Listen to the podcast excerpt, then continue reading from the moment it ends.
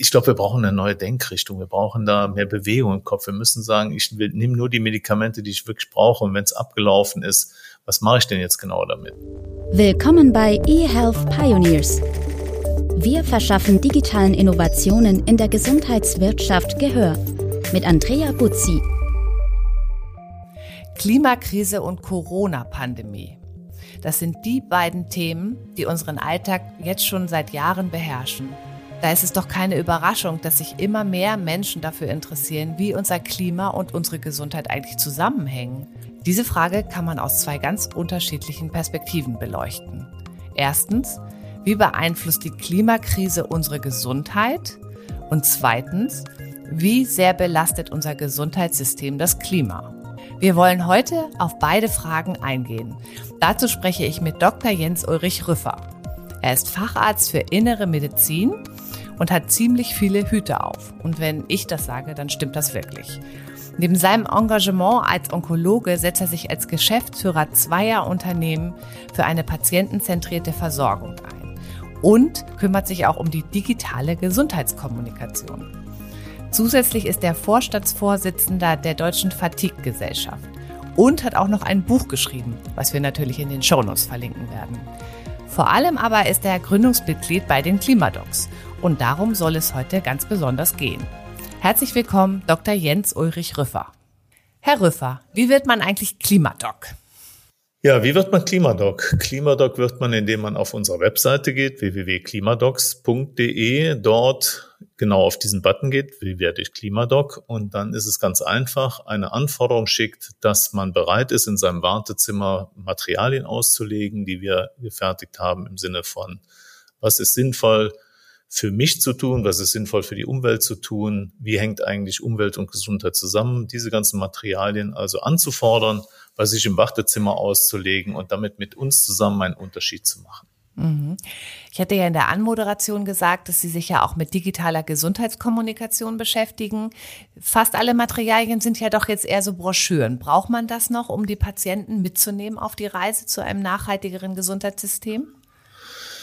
Ja, ich glaube, dass wir noch, ähm, so war jedenfalls das Needs Assessment, was wir so grob gemacht haben. Das heißt also, heute wird man ja bei Gesundheit, wenn wir über Gesundheitskompetenz reden, haben wir ja ein großes Problem, dass ähm, häufig alle Experten wissen, was äh, die Patienten brauchen. Wenn man dann genauer hinguckt, stellt man fest, dass sie es doch gar nicht so ganz genau wissen. Und deswegen ist es immer sinnvoll, Needs Assessment zu machen. Und dieses Needs Assessment haben wir durchgeführt und haben festgestellt, dass in der aktuellen Situation in Praxen es für die meisten doch noch sinnvoll ist, solche Materialien einzusetzen. Nichtsdestotrotz haben wir natürlich digitale Medien auch am Start und werden das auch intensivieren in den nächsten Monaten. Aber das Need Assessment ergibt dass Wir haben ja auch die in der Arztpraxis Situation Patienten über 50 das ist zwar zunehmend auch ähm, eine Gruppe, die, die zunehmend digitalisierend ist, aber oder digitalisiert ist, aber nichtsdestotrotz die analogen Kommunikationsmittel haben ihren Platz immer noch in dieser aktuellen Welt. Mhm. Vielleicht ist man auch einfach so in diesem Mut, dass man so ein bisschen in Zeitschriften blättert und eigentlich jetzt auch mehr die Ruhe hat, um so ein bisschen durch so einen Flyer durchzublättern und vielleicht nicht die ganze Zeit am Handy zu hängen. Oder auf den Praxis TV, ne? Gibt's ja genau. auch inzwischen. Ja. Das ist auch ein wichtiger Punkt natürlich. Ähm, wir haben auch einen kleinen Clip, den der Eckart vor allen Dingen macht, Eckart von Hirschhausen, ähm, der auch im Wartezimmer läuft. Aber natürlich im Wartezimmer läuft alles ohne Ton. Deswegen ist da das alles ein bisschen eingeschränkt. Deswegen natürlich auch nochmal ein zusätzlicher Punkt. Wartezimmer ist analoge Kommunikation durchaus üblich. Okay, was wir als Patientinnen dazu beitragen können, klimaneutraler gesund zu werden und auch was die Ärzte beitragen, das machen wir gleich. Ich würde aber noch mal einen Schritt zurücktreten. In meiner Anmoderation habe ich ja gesagt, es gibt eigentlich zwei Dimensionen von Nachhaltigkeit im Gesundheitssystem. Und die erste Frage dann an Sie, wie sehr belastet denn unser Gesundheitssystem das Klima? Das Gesundheitssystem, was das muss man vielleicht nochmal vorausschicken, sicherlich eins der besten ist in der Welt, aber auch vor allen Dingen geprägt ist von Überversorgung, zum Teil auch Unterversorgung, belastet natürlich das Gesundheitssystem. Ich habe die Zahlen nicht mehr ganz genau im Kopf, aber ich glaube, es trägt ungefähr zu 10, 15 Prozent, wenn man alles zusammennimmt, zur Umweltbelastung bei. Ganz einfaches Bild, was man sich da machen kann. Ein Krankenhausbett kostet genauso viel Energie wie ein Einfamilienhaus im Jahr. Da wird ungefähr klar, ähm, was das eigentlich bedeutet. Und ich sage mal in dem Zusammenhang, was, was Herr Lauterbach gerade vorhat, Bettenabbau, denn wir haben zu viel Krankenhausbetten in Deutschland, wäre damit eben auch ein guter Weg neben der Effizienzsteigerung eben auch Energie- und, und Umweltbelastung einzusparen. Mhm. Was sind denn noch große Umweltschädiger im Klinikbetrieb? Ja, im Klinikbetrieb gibt es natürlich viele Umweltschädiger, die, die man aber nur bedingt vermeiden kann.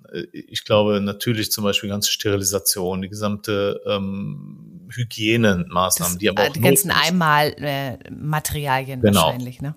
Mhm. Da, das wird man aber nicht umgehen können. Deswegen, ich glaube, der ganz entscheidende Punkt ist, dass wir Überversorgung einschränken müssen. Wir müssen mehr Adherenz erzeugen bei den Patienten. Medikamentenverbrauch, Medikamenten, ähm, unsinniger Verbrauch. Man weiß ja, dass bis zu in Milliarden höhere Medikamenten in der Kanalisation landen.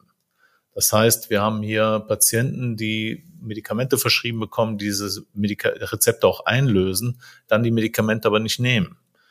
Das hat natürlich was mit Adherenz, das hat was mit Patientenaufklärung zu tun, das hat insbesondere was mit Gesundheitskompetenz zu tun. Und deswegen ist es sehr, sehr nachhaltig, diese Kompetenz zu steigern. Das heißt, eigentlich sind die Patientinnen nicht klug genug, um nachhaltig gesund zu werden? Das ist, das ist eine schöne Frage. Das würde ich auf jeden Fall nie sagen, weder öffentlich noch privat. Denn natürlich ist der Patient so klug, wie er ist, genauso wie wir so klug sind, wie wir sind. Man spricht ja mittlerweile von der institutionellen Gesundheitskompetenz. Also die Verantwortung liegt natürlich auch bei den Menschen. Daran appellieren wir auch. Aber die liegt auch im System. Das System muss sicherstellen, dass jeder Mensch, egal welchen Bildungshorizont er hat, in der Lage ist, sich über seine Erkrankung so zu informieren, dass er in der Lage ist, auch zu verstehen, was ist notwendig, was davon will ich wirklich tun und was will ich nicht tun. Und das auch am besten offen mit, mit dem Arzt zu kommunizieren. Also von daher ähm, würde ich das nicht sagen, dass die Menschen nicht klug genug sind, sondern das System ist nicht gut genug vorbereitet auf die Varianz der Menschen, mit denen wir es zu tun mhm. haben. Und das müssen wir verändern. Ich glaube auch, dass die Menschen auch in ihrem sozialen Umfeld weniger Gesundheitskompetenz vermittelt kriegen in ihrer Heranwachsenphase. Also es gab auch mal eine Studie dazu, die verlinken wir hier gerne nochmal in den Show Notes, dass die Menschen eigentlich gar nicht mehr wissen, wie man auch mit Hausmitteln eine Erkältung oder eine, wie man mit Fieber umgeht, ja. Mhm. Ähm, sowas wie Hühnersuppe, äh, Wadenwickel.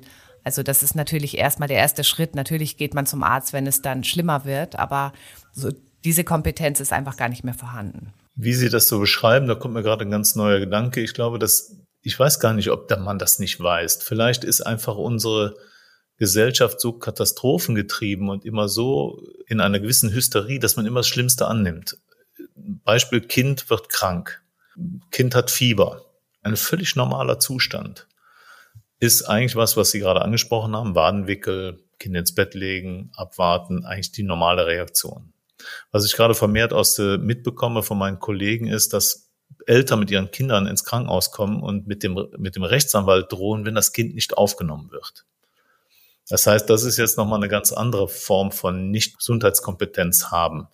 Nämlich in so einer hysterischen, angstbesetzten Situation zu denken, das Beste für mein Kind ist das Krankenhaus, was natürlich mhm. völliger Quatsch ist. Ja, naja, vielleicht ist das auch tatsächlich noch eine, ein kleines Erbe, was wir verarbeiten müssen nach der Pandemie, dass mhm. man natürlich auch über die Medien ähm, erstmal sehr viel Angst verbreitet hat. Ne? Also ja. gehen wir mal auf die andere Seite. Wie sehr bedroht denn der Klimawandel unsere individuelle Gesundheit? Also der Klimawandel bedroht die Gesundheit an vielen Stellen. Das ist natürlich für vor allen Dingen für die vulnerablen Gruppen, wie wir das so sagen. Das heißt für die Gruppen, die, ich sag mal, kränker sind als andere. Das dazu gehört gehören natürlich die älteren Menschen. Dazu gehören die Menschen mit chronischen Erkrankungen und natürlich Menschen mit genetischen Veränderungen. Das sind Gruppen, die aufgrund ihrer Aussituation durch den Klimawandel, das bedeutet, es wird immer heißer. Die Verstoffwechslung ist eine andere, der Flüssigkeitsbedarf ist ein anderer. Das heißt, ob die Medikamentendosierung noch mal noch so genau stimmt wie unter anderen Bedingungen ist, dazu gibt es auch wenig Daten. Das heißt, da ist man automatisch in einer gefährdenden Situation. Schätzungen gehen ja davon aus, dass der Klimawandel jetzt schon Tausende Tote kostet. Was ja nicht heißt, dass die nicht auch vielleicht ein halbes Jahr oder ein Jahr später gestorben wären. Das will man gar nicht damit sagen, aber man darf es nicht zu katastrophenmäßig beschreiben. Aber Klimawandel bedeutet andere Ausgangsvoraussetzungen, bedeutet ähm, genauso, wenn ich in den Tropen bin, habe ich andere Bedingungen. Wir wissen heute, dass wir Gefahren haben durch ähm, Infektionserkrankungen, die wir bis vor 10, 20 Jahren in Deutschland gar nicht kannten. Weil durch den Klimawandel hier plötzlich Parasiten oder eben auch ähm, Mücken heimisch geworden sind, die es vor 10, 20 Jahren hier gar nicht gab. Also von daher, da ist auf vielen Ebenen ist da eine, sind da neue Herausforderungen für die Kollegen und natürlich auch besonders für die Patienten. Mhm. Sie sind ja auch Onkologe. Mhm. Kann man auch sagen, dass die Zunahme von Krebserkrankungen auch mit dem Klimawandel oder mit den Veränderungen unseres Klimas, das wir hier auf der Erde haben, in irgendeiner Weise zu tun hat? Oder wäre das dann doch etwas gewagt? Also aktuell würde ich das als zu gewagt beschreiben, weil es dazu keine Untersuchungen gibt. Ähm, und die, das ist auch zu kurzfristig. Also wenn man jetzt von äh, Klimawandel spricht, dann glaube ich, wir haben eine Zunahme von Krebserkrankungen ähm, generell schon seit Jahren. Andere Krebserkrankungen werden übrigens aber auch weniger. Aber im Schnitt, sag mal so, wir sind jetzt bei knapp 500.000 Neuerkrankungen im Jahr. Und das war vor wenigen Jahren noch 350, 400.000. Also die Krebserkrankungen werden, werden mehr. Eine Erklärung ist, dass wir immer älter werden. Aber es gibt vielleicht auch noch andere Faktoren, die verstärkt damit zu Buche schlagen. Wie weit das Klima das tut, ist, dafür ist es noch viel zu früh, um das zu beurteilen. Kann es da und gibt es da auch schon Studien? Also ich denke jetzt zum Beispiel an schwarzen Hautkrebs. Ähm. Da, das ist ja, also da, da, da können wir ja beide oder können wir alle ein bisschen aufatmen. Wir haben ja gelernt, dass oder gehört wahrscheinlich alle, dass das Ozonloch sich wieder schließt. Das finde ich ja eine sehr spannende und tolle Mitteilung. Das war für mich die wichtigste Mitteilung im neuen Jahr wo man sieht, dass die Entscheidung in den 70er, 80er Jahren auf das FCKW zu verzichten jetzt auch Früchte trägt. Tatsächlich dank ähm, der menschlichen Intervention, was ja so ein bisschen Hoffnung macht für die Zukunft. Ganz genau, so sehe ich das auch. Und das bedeutet eben auch für den schwarzen Hautkrebs, dass es besser wird, weil dadurch schädliche Strahlung weniger wird. Das sind aber alles Effekte, die werden sich nicht so schnell messen lassen. Ne? Das ist, das ist ja vielleicht auch das, was hier in Deutschland diese Querdenker-Szene so befeuert das ist eben nicht so. Man braucht ähm, für solche Untersuchungen wie, wie die Pandemie, Umwelteinflüsse, das dauert Jahre, diese Untersuchungen. Da kann man nicht sagen, äh, vor drei Monaten wussten wir es nicht, jetzt müssen wir es doch wissen. So einfach funktioniert Medizin nicht. Judith Mohren aus dem Klimadocs-Team hat kürzlich in einem Interview für Arzt und Wirtschaft zur klimasensiblen Beratung aufgerufen. Was mhm. steckt dahinter? Mittlerweile, also da haben wir eben das schon zitierte Klug. Das sind ja auch nochmal ein, ein Kollegen, die sich mehr mit diesen Fragen beschäftigen. Unser Thema ist ja immer die Verhaltensänderung der Menschen im Wartezimmer. Aber die haben sich damit befasst, was ist denn ein, was muss ein Arzt eigentlich wissen zum Klimawandel und zur Auswirkung auf die Gesundheit, damit er eine Klimasprechstunde durchführen kann. Das heißt, das ist ein Curriculum, was die Kollegen lernen, um dann eben in der Lage zu sein, von, an, von der einfachen Frage, muss ich meine Gewohnheiten, Trinkgewohnheiten ändern? Oder was ist mit meiner Erkrankung? Oder was ist tatsächlich auch mit meinen Beschwerden? Ähm, besser auf diese veränderten Grundbedingungen einzugehen, auf die Co-Benefits einzugehen, was uns ja immer wichtig ist, zu sagen, wenn du was für dich tust, tust du es auch fürs Klima. Und was du für dich tust, ist vielleicht jetzt was anderes unter diesen Herausforderungen, als es früher war. Und das ist das, was in diesen Klimasprechstunden passieren soll. Okay, also ein Beispiel ganz konkret wäre, es ist sehr, sehr heiß im Sommer und ich muss natürlich deutlich mehr trinken, um ne, ähm, fit zu sein, meinen Kreislauf zu stützen. Das wäre zum Beispiel ein so ein Aspekt. Das ist so ein, das ist so ein ganz einfacher Aspekt, mhm. aber wenn man den noch ein bisschen weiter denkt, zum Beispiel, ich fahre in eine Stadt, will eine Stadtbesichtigung machen. Und ich weiß, dass ich eben chronisch krank bin. Jetzt gibt es mittlerweile ähm, Klimapläne der, der Städte. Köln ist da auch in gewisser Weise ein Vorreiter gewesen.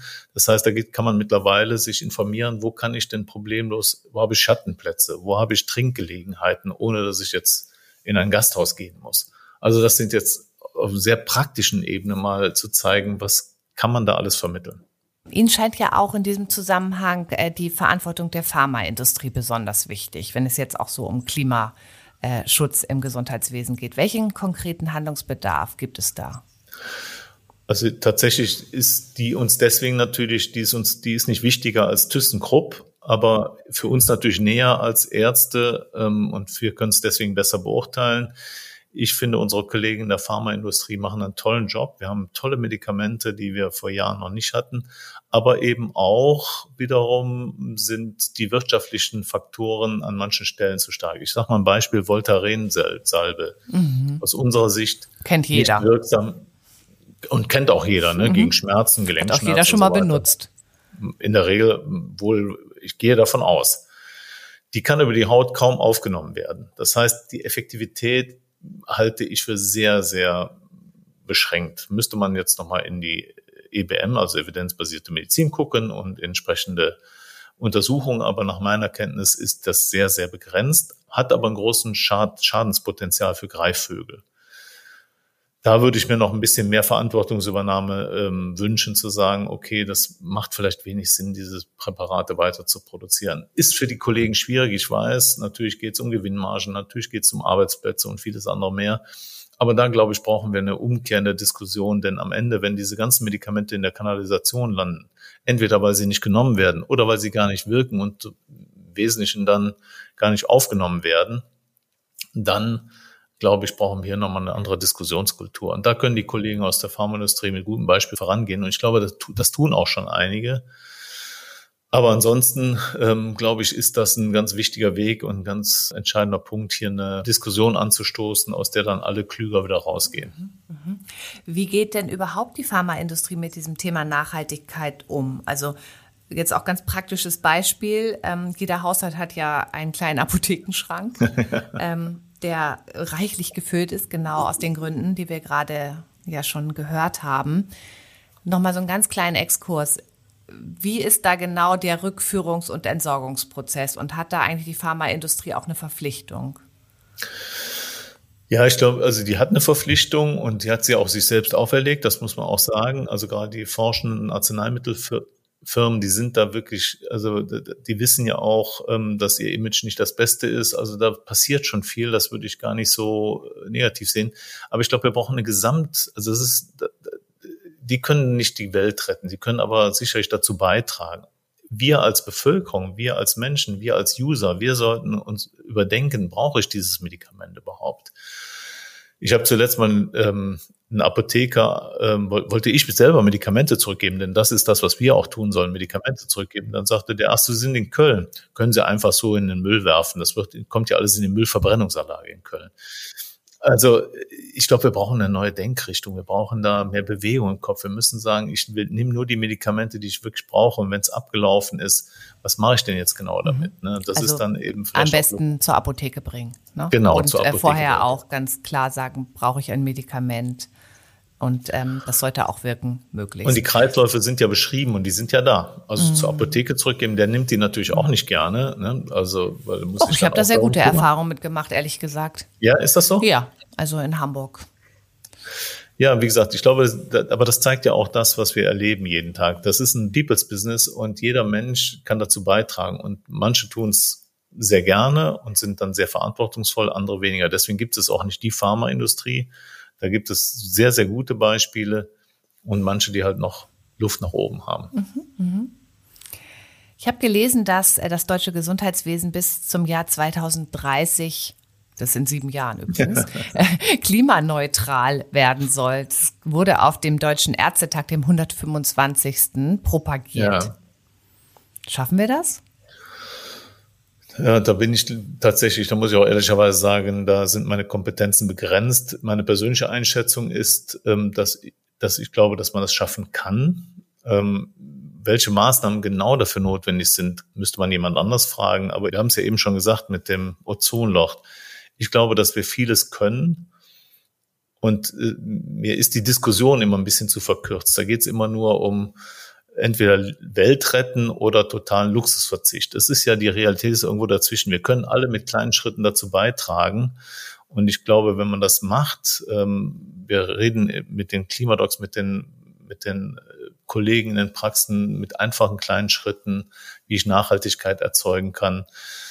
Ähm, was muss denn wirklich sein, was muss nicht sein? Und da, das ist, glaube ich, gar nicht so ein äh, so, so ein ganz großer Wurf, den man da machen muss. Und von daher glaube ich persönlich, ja, das kann man schaffen. Das braucht aber auch ähm, Richtlinienkompetenz der Politik, Das braucht von den Ärzten auch einen Wille und auch von der ärztlichen Selbstverwaltung ein Wille, das auch wirklich zu tun. Dann kann man das schaffen.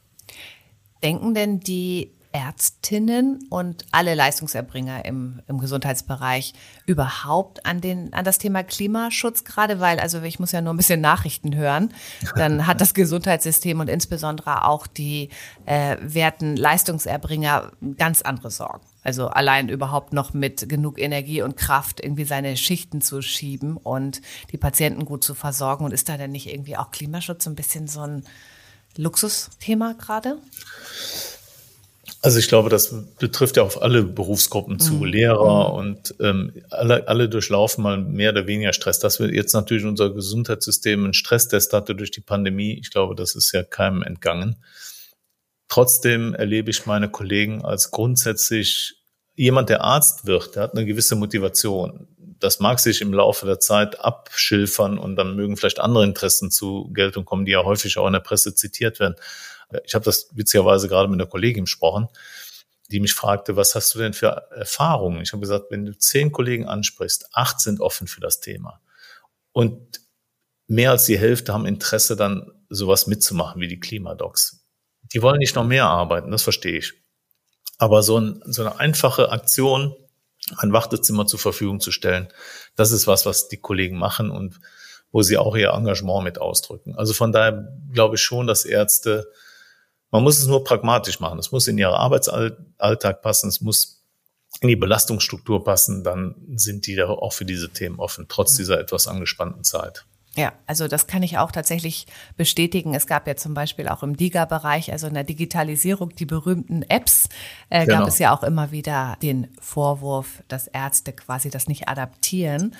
Und ähm, ich bin ja genau Ihrer Meinung, dass ähm, tatsächlich der Arzt immer das Patientenwohl in den Mittelpunkt stellt, was ja durch ne, klimaneutrales oder äh, gutes Klima, äh, klimatisches Verhalten halt einfach auch dann ne, am Ende für pro Mensch und pro Patient ist und dass man einfach darauf adressieren soll und nicht unbedingt auf Effizienzgewinne und, und, und. Ich habe heute einen Artikel gelesen, sehr spannend, äh, Victor Monturi, das ist so jemand, der in dem anderen Schwerpunktthema, was ich mache, gemeinsame Entscheidungsfindung, einer der äh, etwas bekannteren Figuren ist, der hat in dem Artikel gesagt, wir haben das Thema Care aus den Augen verloren. Wir sind bei Leistungserbringer, wir sind bei Effizienzsteigerung und so weiter, aber Care, kümmern, Zeit haben, das haben wir vernachlässigt. Und wir, wir bilden das nirgendwo ab. Das lässt sich nicht erfassen in Leistungsziffern so richtig. Aber das ist das, was die Menschen im Gesundheitssystem machen, beziehungsweise weswegen sie den Beruf gewählt ja, haben, um sich zu kümmern. Das ist auch ein Argument, was ihnen natürlich dann auch genau das gibt, weswegen sie diesen Beruf ausüben. Ja. Genau. Ähm, da sind wir total einer Meinung. Also jetzt alle nochmal einmal umdenken und äh, tatsächlich an den Patienten denken. Also Patient Centricity ist ja eh auch eins der ganz großen Top-Themen jetzt in diesem Jahr. Endlich. Ich, ich hoffe, weil wir, mhm. wie gesagt, wir haben das, dieses größte Forschungsprojekt jetzt gerade zu Ende gebracht mhm. in Kiel, wo wir das vier Jahre lang erforscht haben, ein gesamtes System umzustellen auf diese patientenzentrierte Medizin. Das ist uns gelungen und wir haben tolle Effekte erzielt. Also von daher hoffe ich, dass das jetzt spätestens anbricht. Machen wir eine äh, extra Serie dazu übrigens, ähm, zu Patient Centricity. Da habe ich bestimmt noch einen Platz in den Shownotes für Ihre, Ihre Forschung. Wir sprechen hier natürlich aber auch über Digitalisierung. Und mhm. äh, meine Frage aus Ihrer Sicht und Ihrer Erfahrung, kann Digitalisierung auch dazu beitragen, ähm, das Gesundheitssystem klimafreundlicher zu gestalten? Ja, hundertprozentig. Ich glaube, eine gut eingesetzte Digitalisierung, da gibt es übrigens ein tolles Buch zu, wo man sieht, wie es auch toll und nicht so toll sein kann. Das heißt Gaspar König, das Ende des Individuums. Ähm, also eins der besten Bücher, was ich dazu gelesen habe. Ähm, da geht es aber nicht um Gesundheitssystem, sondern Digitalisierung insgesamt. Aber ganz klar, ganz simples Beispiel, Videosprechstunde. Ne? Das ist ja eine ganz simple Geschichte. Das ist eigentlich verrückt, dass man so lange brauchte. Man brauchte die Pandemie, damit man das jetzt wirklich sinnvoll einsetzen kann. Das ist natürlich immer schwierig. Wie viel Video und wie viel Präsenz mache ich? Das muss ich natürlich finden. Wir sind ja so regelungswütig in Deutschland, dass ich befürchte, dass die Ärzteschaft das versucht vorzugeben. Dabei ist das ja individuell abhängig vom Arzt, von seinen Fähigkeiten, vom Patienten, etc. Also für meinen mein Schwiegervater ist es ein Riesenaufwand, Taxi zu bestellen. Der ist schwierig krank, dann dann zu warten in der äh, im, im, im Wartezimmer, der ist 92. Also das heißt, so eine Videosprechstunde ist doch der einfachste Beitrag. Und das kann man in viele, viele andere Bereiche tragen, wo Digitalisierung das natürlich vereinfacht. Ganze Datenfluss, den wir wirklich immer noch nicht so haben, wie man es gerne hätte. Das naja, vielleicht auch so alles, was äh, Medikationspläne angeht. Äh, Klar um da auch eine bessere Medikation hinzukriegen. Das E-Rezept fällt mir dazu ein. Ne? Also wie gesagt, ich glaube, dass das da, da ist Digitalisierung gut angewendet, auf jeden Fall das Richtige. Und ich glaube, ein besseres Beispiel als die Videosprechstunde, ist jedem klar, dass es ein Riesenaufwand ist, immer zum Arzt zu fahren. Und die meisten fahren denn dahin, anstatt zu gehen oder zum Rad zu fahren. Also das ist sicherlich, äh, da gibt es ganz viele Beispiele im Gesundheitssystem, wo Digitalisierung helfen kann. E-Rezept haben Sie jetzt selber angesprochen. Die ganzen Services, die man jetzt haben kann, digital, da bin ich ganz sicher, dass äh, das einen großen Vorteil bringen kann. Mhm. Fällt Ihnen noch weiteres klimaschädliches Verhalten im Gesundheitswesen ein, was wir vielleicht hier auch noch mal nennen sollten? Naja, ich glaube, die, die, die individuellen Dinge sind natürlich vollkommen klar. Da geht es um Bewegung. Ähm, Menschen sollen sich bewegen, sollen eben, ähm, es gibt ja den Satz, die, das billigste Medikament ist, sind verschriebene Turnschuhe, ähm, dass man schon, Turnschuhe Gibt's das schon bei irgendeiner GKV? Würde ich sofort wechseln. ja, das gibt's glaube ich noch nicht. Aber verschriebene Turnschuhe wären auf jeden Fall ein sehr schönes Beispiel. Cool. Dann natürlich das Thema regionale Kosten. Ne? Das heißt, ähm, Produkte aus der Region zu beziehen, was sowieso gesünder für einen selber ist, aber eben auch gesünder fürs System ist und letzten Endes fürs Gesundheitssystem gut ist, weil man weniger krank wird im besten Falle. Wobei interessanterweise der Begriff regional gar nicht definiert ist. Also Sie können regionale Produkte einkaufen. Da, da denkt jeder von uns, naja, das muss irgendwie vor den Toren der Stadt gewesen sein. Das ist aber nicht definiert. Die können trotzdem 300 Kilometer weit weg sein. Ich glaube auch so dieses ähm, andere Reiseverhalten. Ne? Also wenn wir mal ja. so äh, überlegen, was könnten denn jetzt unsere drei guten Vorsätze sein, wie wir gesund und klimafreundlich durch das Jahr 2023 gehen. Und da hatten Sie jetzt gerade schon gesagt, ne, Bewegung, Turnschuh auf, Turnschuh auf Rezept habe ich jetzt hier mhm. mal so mhm. mitgenommen. Äh, regionale und saisonale er also Ernährung, weil äh, da sind ja auch in den Lebensmitteln zum Beispiel jetzt Kohlsaison, ne, sind ja auch sehr viel Vitamine und so weiter Absolut. drin, die wir auch und jetzt. Rosenkohl ist lecker. Mhm, ich liebe Rosenkohl. Ich könnte einfach nur Rosenkohl mit Rosenkohl essen. Und dann natürlich das bewusste Reisen. Also ich glaube, das hat genau. jetzt auch inzwischen jeder verstanden, dass es nicht dreimal im Jahr die Fernreise mit dem Flugzeug sein sollte. Und ähm, vielleicht macht man ja mal eine schöne Wandertour im Harz oder ähnliches. Dann hat man was für die Gesundheit getan und fürs Klima. Das ist sehr richtig. Auf der anderen Seite finde ich, darf man es aber auch nicht zu streng anlegen. Ich muss gestehen, ich bin nämlich auch dieses Jahr einmal weiter weggeflogen, weil meine Tochter unbedingt wollte und nicht, dass ich Angst jetzt vor einem Familienkrieg gehabt hätte, aber es war dann so, ich gesagt habe, komm, man muss sich auch ein Stück weit selber verzeihen können. Ich plädiere jetzt nicht für, dafür zu sagen, das Flugzeug wäre sowieso geflogen. Also da muss man sich schon bewusst sein, man macht damit eine Umweltsünde. Punkt. Aber man soll einfach nur weniger, weniger Umweltsünden machen als früher. Das ist schon mal ein großer Schritt nach vorne. Naja, und man darf halt auch nicht vergessen, dass natürlich auch das soziale, individuelle Glück auch zum Gesunderhalt beiträgt. Eben. Ansonsten nehmen wir uns jetzt einfach vor, diese drei Vorsätze äh, für das Jahr 2023 einfach mal in unserem Kopf zu bewegen. Bewegung, bewusstes Reisen, regionale und saisonale Ernährung. Und wir versuchen auch, uns und andere mit mehr Gesundheitskompetenz und Vertrauen in das eigene Gefühl, sage ich mal, ja. auszustatten, dass wir eben auch uns vielleicht in der Familie erstmal gesund machen, gesund erhalten und ähm, ich nehme jetzt mal so mit, es gibt eine Klimasprechstunde. Sprechen Sie doch alle mal Ihren Arzt drauf an. Ich glaube, das äh, könnte auf jeden Fall der richtige Schritt in die richtige Richtung sein. Und vielleicht nochmal so abschließend von meiner Seite aus. Ähm, Leute, bleibt positiv, glaubt daran, dass es geht. Denkt an das Ozonloch. Was hat uns das für Sorgen bereitet? Und man hat eben durch einfache Eingriffe in diese Abläufe gesehen. Und es ist keiner umgekommen, weil es kein FCKW mehr gibt. Es hat gut funktioniert. Und das Ozonloch schließt sich wieder. Und genau sowas können wir auch in allen anderen Bereichen schaffen. Ganz wunderbar. Herzlichen Dank, Dr. Jens Ulrich Rüffer, für dieses interessante Gespräch. Herzlichen Dank für die tolle Moderation. Vielen Dank für die ähm, Gelegenheit, mal über diese Dinge so ausführlich sprechen zu können. Übrigens, dieser Podcast ist eine Produktion von The Medical Network.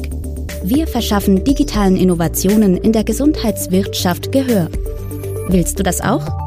Dann freuen wir uns über Likes, Shares und eine Bewertung bei iTunes. Noch mehr spannende Folgen findest du auf unserer Website www.themedicalnetwork.de.